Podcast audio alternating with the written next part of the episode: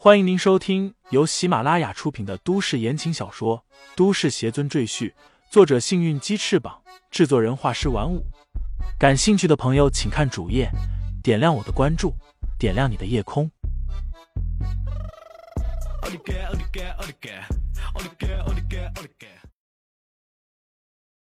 第一百八十九章逆转法阵上，毒素转移的十分缓慢，整整一天时间。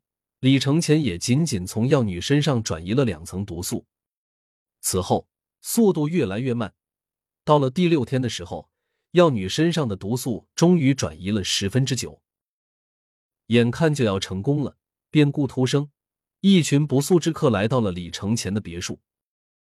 一支大约四十多名全副武装的黑衣人队伍从四面八方向李承前的别墅包围过来。领头的队长举起握着的拳头，身后的人全都蹲下来等待他的指示。一小队守在正门，二小队和三小队从左右两侧进攻，四小队跟着我从后面进去。那队长压低声音向各小队发号施令：凡是别墅里的人，一个不留，杀！他们似乎非常了解别墅的地形，二十多人潜入别墅里，一丝声响都没有发出来。而且他们训练有素，十分善于利用地形打掩护。就算别墅四周安装了很多摄像头，也很难发现他们的身影。一小队到位，二小队到位，三小队到位。队长的耳机里传来各小队的回复。他透过玻璃门看向别墅的大厅，只见那里只盘坐着一个男子，看背影应该就是李承前。在李承前的头顶悬浮着一个女子，也不知道他们在做什么。目标就在大厅，三小队，你们上；四小队和二小队掩护。队长沉声指挥。只见七八个黑衣人悄悄的摸到了大厅外的玻璃门前，轻轻推开了大门，鱼贯而入。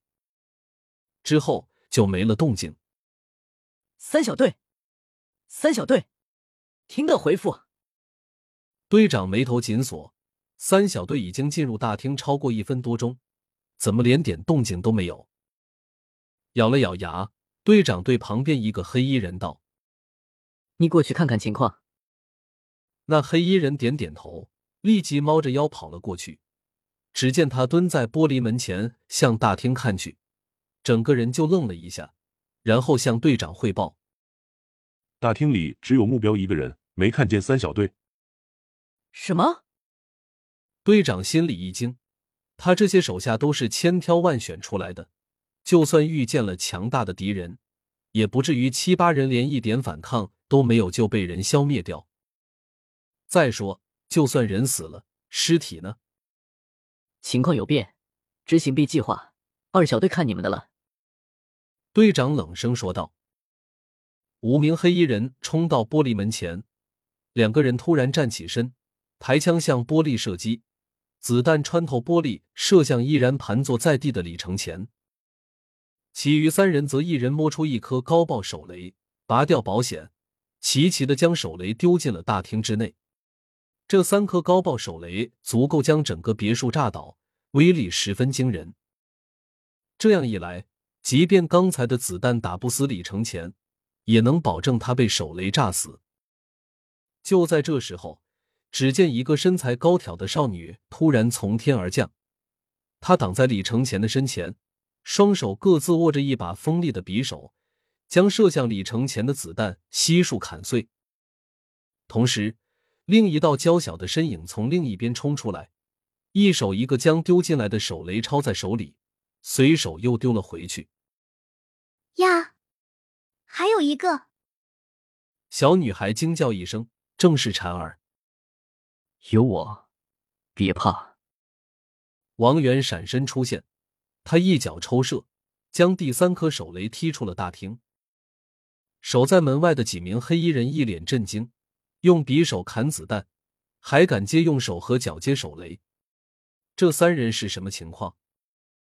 但他们还未弄明白，三颗手雷便在他们头顶爆炸，强烈的冲击波，四周的花花草草全部摧毁。假山池塘也毁于一旦，别墅二楼的玻璃全部震碎。杜老小心翼翼的探出头来，看见自己辛辛苦苦伺弄大半年的花草全都毁了，心疼的捶胸顿足。杜老别生气，回头我给您送更多好看的花草来。于黛月站在窗户旁，谨慎的观察下面的情况，见刚才的爆炸又炸死了几个黑衣人，心情大好。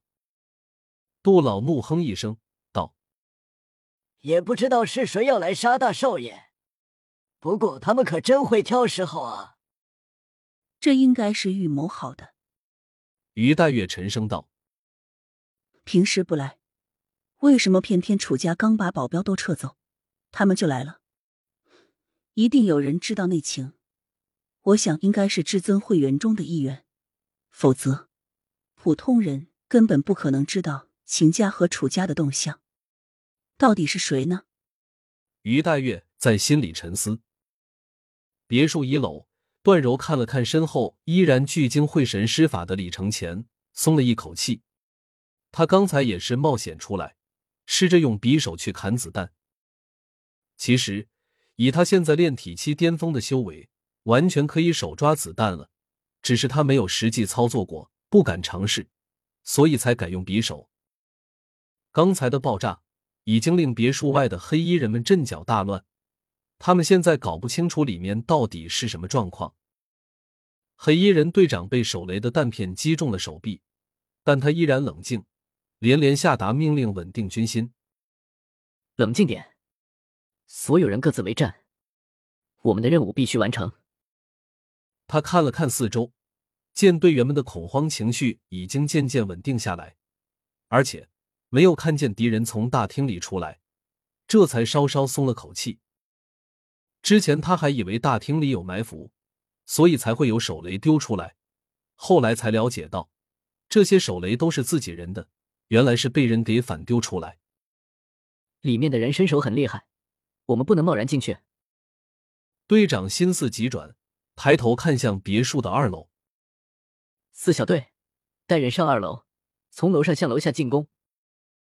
于大月一直盯着黑衣人的动向，见他们开始向别墅靠拢，而且有两个人身上还带着绳索，他立即明白了这些人的意图，对杜老喊道：“杜老，你快下楼去，他们要上来了。”说罢，他将枪口对准了空荡荡的窗口，那些人要进来，只能通过这个窗口。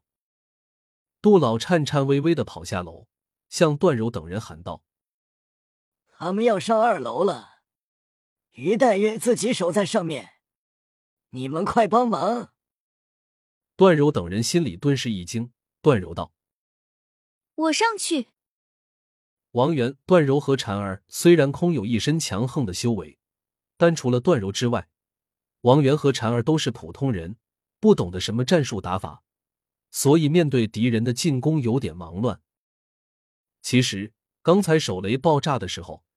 他们就应该趁着敌人慌乱杀出去，完全可以将敌人赶走，甚至全歼。但他们不懂这些道理，还死守在别墅之内，结果错过了这个大好机会。听众朋友们，本集已播讲完毕，欢迎订阅专辑，投喂月票支持我。你的微醺夜晚，有我的下集陪伴。